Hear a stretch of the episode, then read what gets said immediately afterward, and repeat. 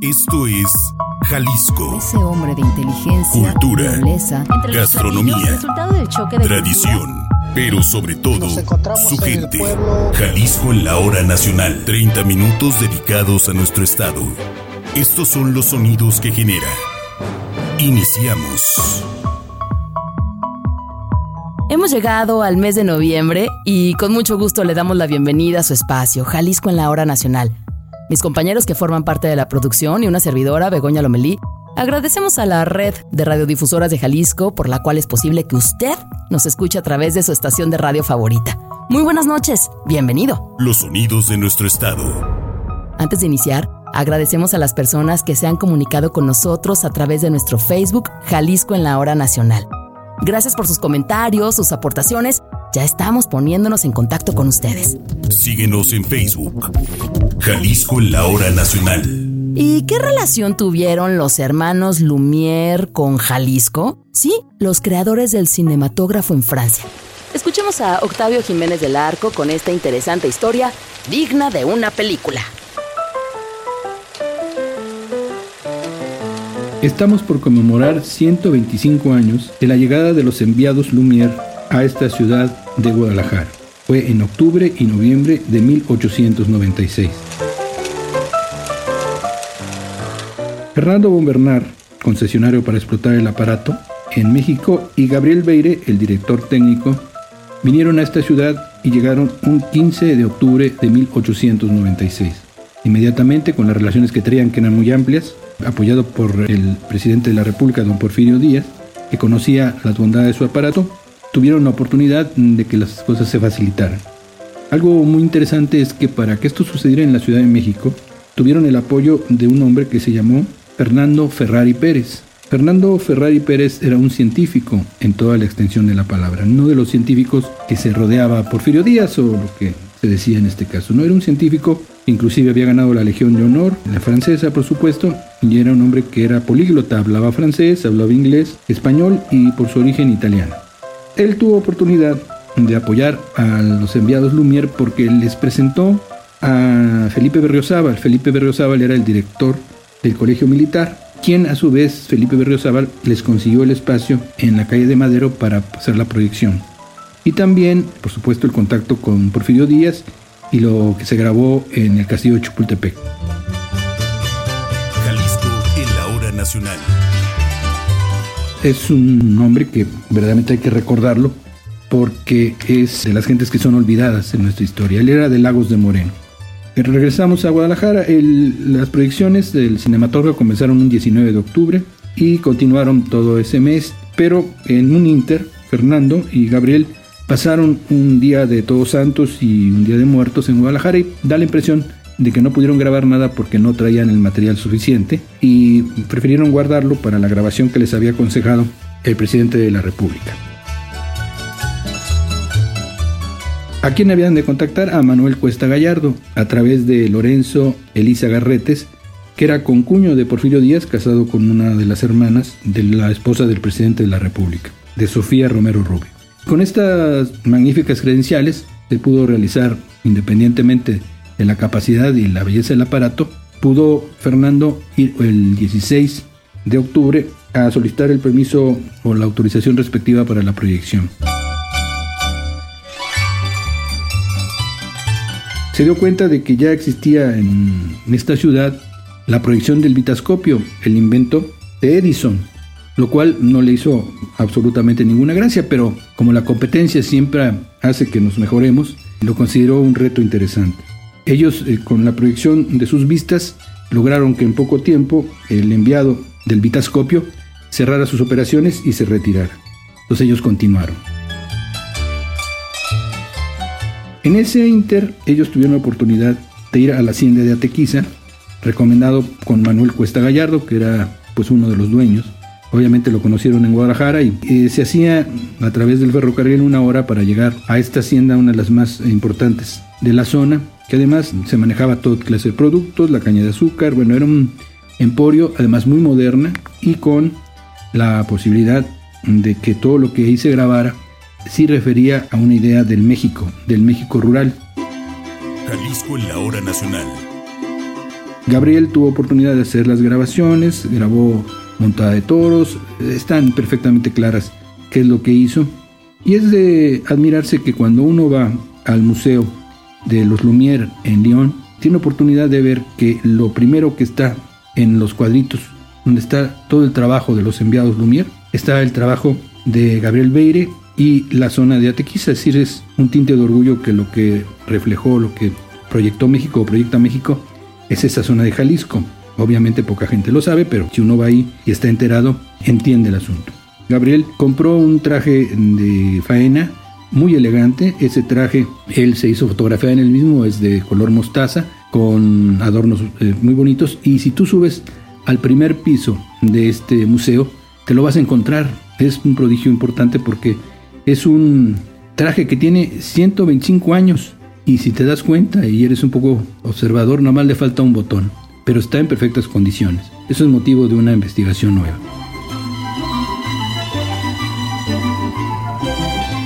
Para Jalisco en la obra nacional, Octavio Jiménez del Arco, Festival Internacional de Cine Histórico Militar.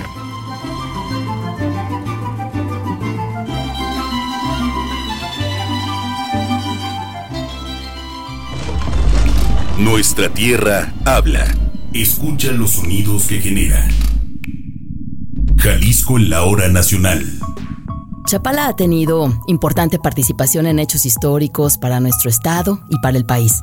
Aquí, la voz del cronista Gabriel Montes, quien nos lleva a la independencia de México y el municipio de Chapala. Continuando con nuestra narración acerca de los primeros meses y días de el inicio de la guerra de independencia en la región ciénega de Chapala y también en el lago de Chapala, podemos decirles a ustedes que el primer acontecimiento más definitivo y fuerte fue el 3 de noviembre de 1810, cuando más de 4.000 insurgentes atacan la población de la barca y con mucho trabajo fue defendida esta población hasta que en la tarde y noche del día 3 de noviembre, pues la gente ya estaba prácticamente a favor de la insurgencia y de la gente que se había levantado con Teodoro Huidobro.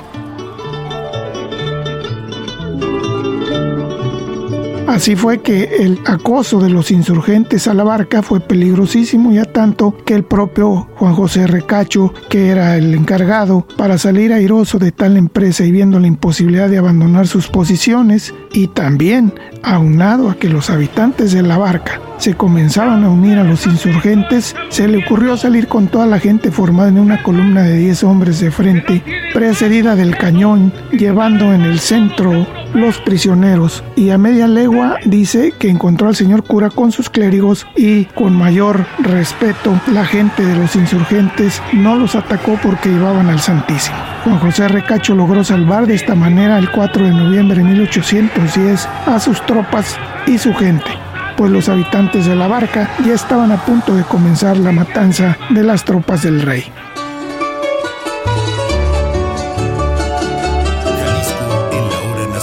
Los meses que siguieron fueron cruciales para que se abonaran los movimientos al grito de los primeros jefes que arribaron a la ciénega. Se unió el cojo Andrade, Antonio Chávez Estanciero la zona de San Antonio Guaracha. Se levantaron también Juan José de la Vega y Ambrosio Morales en San Pedro Caro, así como Ignacio Ábalos y Bartolo González del Rincón de María. Todos hicieron su partida y se unificaron en torno al ascendero de La Palma, don Luis Macías, que había sido nombrado por el amo Torres como coronel. Y por el lado de Cotija también se levantó José María Vargas, mientras que en Los Reyes se levantó José Trinidad Salgado. En los primeros días de marzo de 1811, las fuerzas insurgentes estaban ya bastante llenas de gente, pues se habían insurreccionado pueblos como Pajacuarán, Guaracha, Guarachita, El Platanal, algunos de la hacienda de Guaracha, de La Palma y la primera reunión se llevó a cabo en el camino de Tuscueca, donde se reunieron varios gentes de toda la zona del lago de Chapala.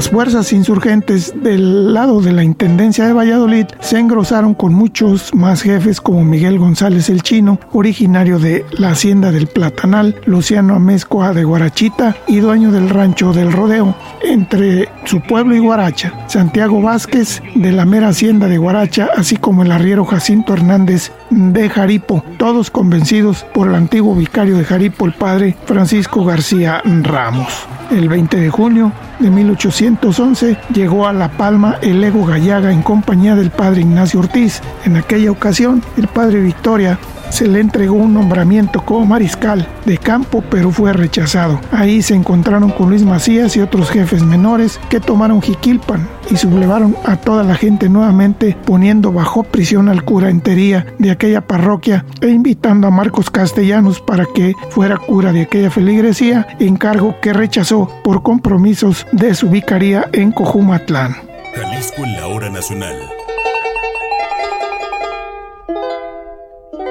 Pero le llegaron las órdenes a Luis Macías de que incursionara por la Nueva Galicia. La división del brigadier y mariscal don Luis Macías es enviada a reforzar las columnas insurgentes en la zona de Nueva Galicia en 1812. La expedición del comandante tenía como objetivo tomar Tamazula y para ello las fuerzas se movilizaron en los últimos días de febrero y logró reunir un buen contingente para llegar a Tamazula el 3 de marzo, que después de un breve y corto tiroteo se entregó el subdelegado como prisionero de las fuerzas insurgentes que salieron del pueblo. Sin embargo, el justicia de Zapotlán el Grande, Ramón Alcaraz, en algún tiempo había sido designado como jefe de la guarnición de realistas en Jiquilpan, con informes de que la gente de Tamazula había colaborado con los insurgentes, iba con todo fin de castigar el pueblo y acampó en la plaza.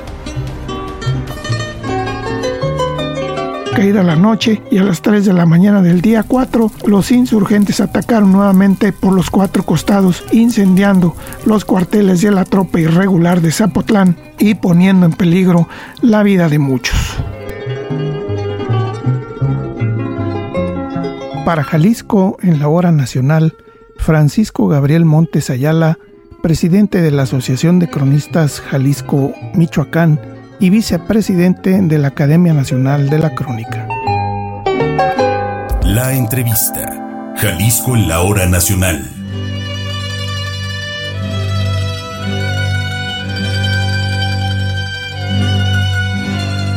Buenas noches amigos de Jalisco en la hora nacional, en este programa especial dedicado por supuesto a Jalisco, a nuestro estado, una forma de turismo que rescata patrimonio, historia y que además genera nuevas experiencias, es considerar visitar u hospedarse en una casona rural, en una hacienda de Jalisco. Es por eso que me da mucho gusto saludar esta noche a Sally Rangel, presidenta de la Asociación de Haciendas y Casonas de Jalisco. Sally, ¿cómo estás? Muy buenas noches, bienvenida. ¿Cómo estás, Begoña? Muy contenta de estar aquí con todos ustedes compartiendo pues lo que a todos nosotros nos apasiona, ¿verdad? Que es nuestro nuestro turismo, nuestras tradiciones, nuestras casas, ofrecerlas a nuestros visitantes. ¿Cómo ves? Encantada, nos encanta viajar, conocer nuestro estado. Salí a 21 años del nacimiento de, de esta asociación de haciendas y casonas de Jalisco, pues actualmente, ¿cuántas forman parte ya de, de ella? Fíjate que tengo mucho placer de decirles que hoy en día ya somos 33 propiedades en 19 municipios. Próximamente, Dios mediante, la semana que entra tendremos la 34, pero pues es hasta, hasta no verla,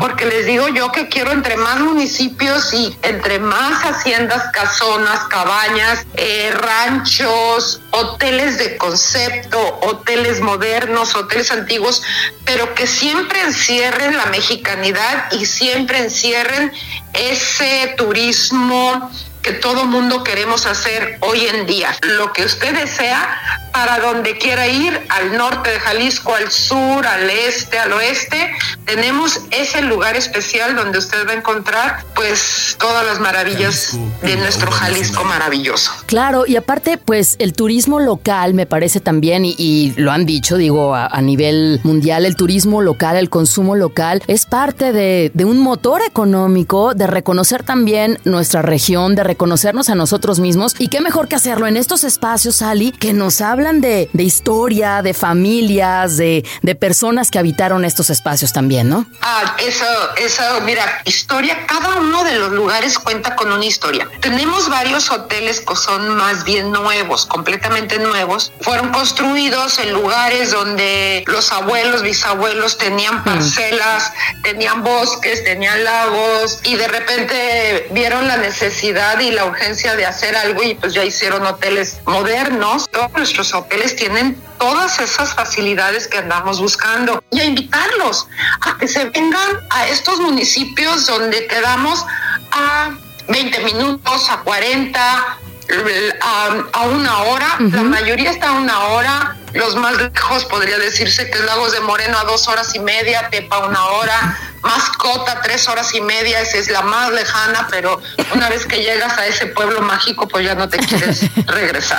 Claro, es, esta ventaja de decir, a ver, en un fin de semana, en un puente quizás, puedo tomar el auto, puedo eh, juntar a, la familia, a mi pareja y recorremos a lo mucho, como dices, saliendo del área metropolitana de Guadalajara, máximo tres horas, pero si vivimos en, Lagos de Moreno, ahí tenemos algunas casas haciendas. Si vivimos en, el sur de Jalisco, tenemos también en algunos otros municipios. Es decir, no hay que recorrer grandes cantidades de kilómetros para ir a un lugar, pues mágico. Importante hacer reservaciones, ¿no? Por este mismo tema de, de, la ocupación. Definitivamente, sí, definitivamente. Pero como tú dices, a ver, si quiero montaña, quiero lago, quiero los altos de Jalisco o quiero zona centro. Tienes para, para, para escoger los, los costos, digo, sin, sin, sin meternos, ¿no? Así a, detalle, tenemos haciendas, casonas para, para visitar, para todo tipo de presupuesto, para todo tipo de bolsillo. Para todo tipo de bolsillo medio alto, de medio para arriba. O sea, el medio te puedo decir que serían, que sería el, medio más medio sería mil, mil quinientos, pero nuestra tarifa promedio también aumentó en el año, en este año del 2021 a 2.500. Y de, y de cualquier manera también hay, hay casonas o haciendas que, por ejemplo, si bien podemos no llegar a, dormir, pero sí para conocer o al restaurante, por ejemplo, para, para vivir una parte de la experiencia, ¿no? Sí, siempre y cuando son lugares que están cerrados y si haces tu reservación, yo, yo les voy a decir, es muy fácil, les voy a dar la página de nosotros, es www.haciendasycasonas.com. Ahí están todos los links de todas nuestras propiedades con sus teléfonos para ver dónde quieres ir, le picas, ves tu teléfono, haces la reservación, preguntas si hay disponibilidad porque a veces hay eventos. Entonces sí les voy a pedir que siempre que vayan a visitarnos tienen que hacer reservación, aunque para ir a visitar, ¿eh? Sí, Aún incluso. nada más vayan a visitar. Claro. Y ese es otro punto que te quería mencionar la gastronomía, le estamos dando con todo, de esas recetas que se han pasado de generación en generación. Hemos elaborado desde hace varios años los festivales de la cultura gastronómica de haciendas y casonas y que próximamente va a ser un libro de recetas de haciendas y casonas. Ah, qué lindo. Ese es nuestro siguiente proyecto. Trabajamos mucho por nuestra comunidad, para que la gente no salga de su comunidad, para que tenga trabajo. Definitivamente, cuando hay un hotel nuevo y dicen, voy a traer gente de Guadalajara, los convencemos para que venga, haga el equipo, eh, capacite y se vayan. Porque los de Guadalajara, que se vayan a Guadalajara y los que y las comunidades se tienen que beneficiar por los hoteles que existen alrededor alrededor de los de, la comunidad. Tenemos muchos festivales. en mayo tuvimos el Festival de la Pitaya en Sayula. Allá tenemos dos hoteles. Hacemos agua de pitaya, gelatina de pitaya, salsa de pitaya para pescado, para carne. Las berries también en muchos de los hoteles de Jocotepec y los de Ajijic y, de, inclusive Sayula hacen en, también en Mazamitla hacen el el Festival de la Berry. En Tlajomulco, en la Hacienda de la Morena, nos hicieron un pipián el otro día que la gente decía, bueno, ¿qué? ¿Por qué? Ah, dice, dice la Connie, nuestra, nuestra propietaria asociada, dice, es que las señoras de aquí las hacen en metate. O sea, cada semillita, cada cosa la muelen a mano y pues tú sabes que el sabor es completamente distinto. Sally, muchísimas gracias por tu tiempo. Un saludo para todas las personas que forman parte de esta asociación de Haciendas y Casonas de Jalisco. Por favor, Sally, recuérdanos la página para que las personas visiten, conozcan y bueno, pues hagan sus reservaciones y conozcan Jalisco a través de sus casonas y de sus haciendas. Con muchísimo gusto. Es www.haciendasycasonas.com. Acuérdense que somos hoteles con tradición y con mucho corazón. Muchísimas gracias, Sally Rangel. Y Begoña, gracias. Eh, muchas gracias a todos tus radioescuchas por atender a, esta, a este programa tan oído y tan escuchado. Gracias. Sally Rangel, presidenta de Haciendas y Casonas de Jalisco. Nosotros continuamos con más aquí en su espacio, Jalisco en la Hora Nacional.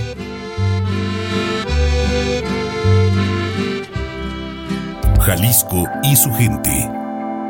Jalisco en la Hora Nacional. Amigos, siguiendo nuestro viaje por Jalisco, está la región Sierra Occidental, que tiene mucho que ofrecer en las 651 localidades que la comprenden. Experiencias al aire libre, paisajes, historia, arquitectura, gastronomía y bebidas. ¿Le apetece? Mauricio Margules nos lleva en un fin de semana a varios municipios de esta región. Le invito a escucharlo.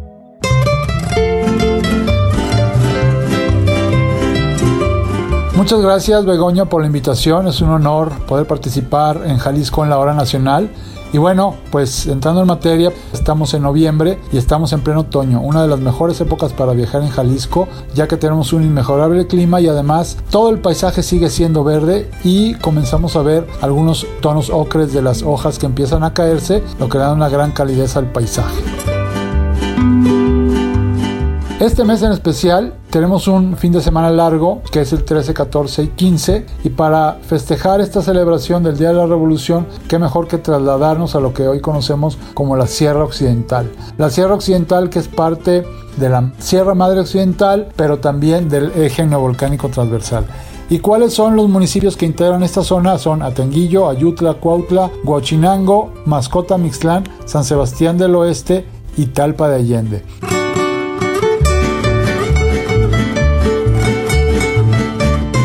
¿Y por qué esta recomendación? Bueno, porque la sierra es espectacular, pero porque también tenemos tres pueblos mágicos que están pegados uno con el otro, municipalmente hablando, pero también tenemos a la raicilla, ¿no?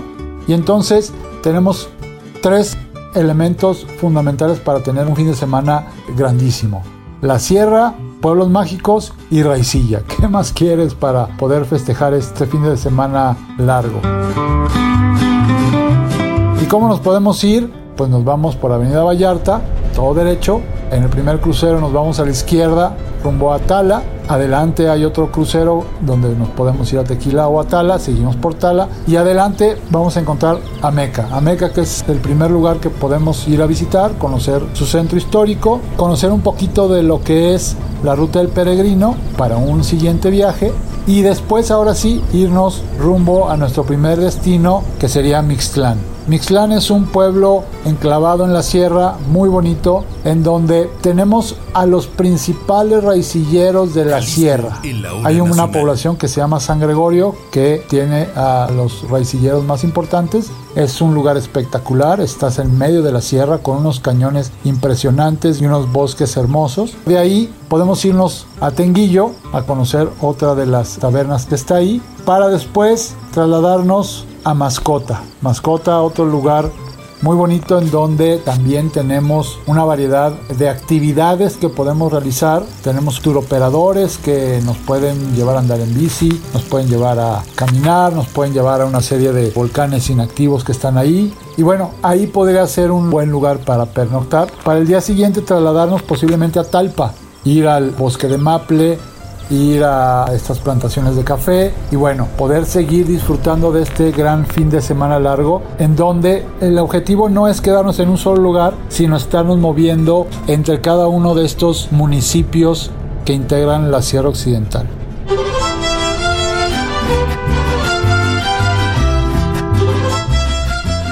Y bueno, el tiempo es corto y nada más nos queda agradecer la invitación a participar ahora en Jalisco en la hora nacional.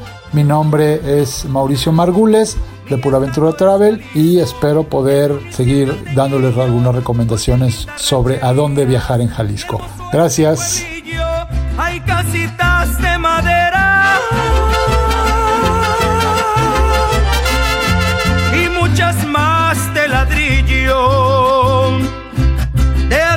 a volcanes, de volcanes San José, también pasé por la hacienda, esa de Aguacatepec, Santa Bárbara el ranchito.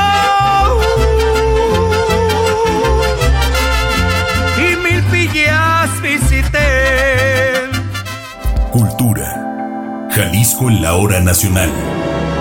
A continuación, nuestro compañero Juan Pablo Balcells nos presenta a la señora Elena Martínez Huitrón de Colliñón, filántropa, humanista, una jalisciense distinguida. Elena Martínez de Colliñón. Elena Martínez Huitrón de Colliñón nació en Guadalajara, Jalisco, el 29 de noviembre de 1921. Realizó sus estudios de primaria y secundaria en el Colegio Nueva Galicia y en el American School. Estudió la carrera de secretariado y comercio. Hablaba además del español, inglés, francés y alemán. Le encantaba leer y tenía una amplia cultura, sabía sobre historia, filosofía, política y se mantenía al día con las noticias. Su vocación humanitaria pronto se hizo evidente. En 1939 empezó a trabajar con los ancianos desamparados de Luisa de Mirillac, cuando contaba con 18 años. De 1943 a 1947 se desempeñó como enfermera voluntaria de la Cruz Roja de Guadalajara. Su papel de madre y esposa no le impidió seguirse cultivando, pues estudió filosofía en clases particulares con el profesor Moreno. Continuó también con sus actividades humanitarias trabajando en la maternidad del viejo hospital de Belén y participando activamente en el programa de desayunos escolares.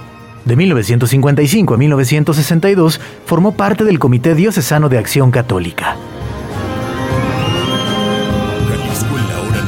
En 1961 fue designada por el entonces gobernador licenciado Juan Gil Preciado para formar parte del patronato del Hospicio Cabañas del que, un año más tarde, fungiría como presidenta, cargo que desempeñó hasta 1991.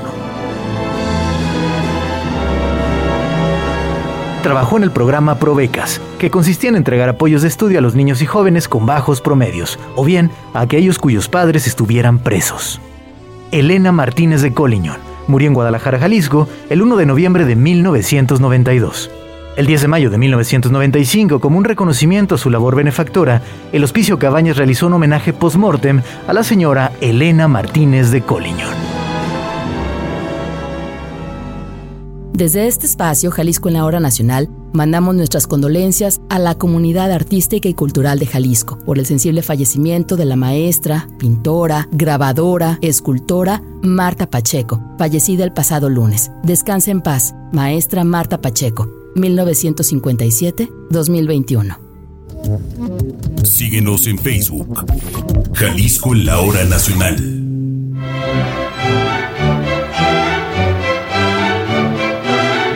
Si decide viajar por nuestro estado el próximo fin de semana largo o quedarse en casa, le recordamos mantener las medidas sanitarias, lavado de manos constante, uso correcto del cubrebocas, respete y pida una sana distancia. Y como siempre le decimos, si hay vacuna para usted, por favor, vacúnese contra la COVID-19.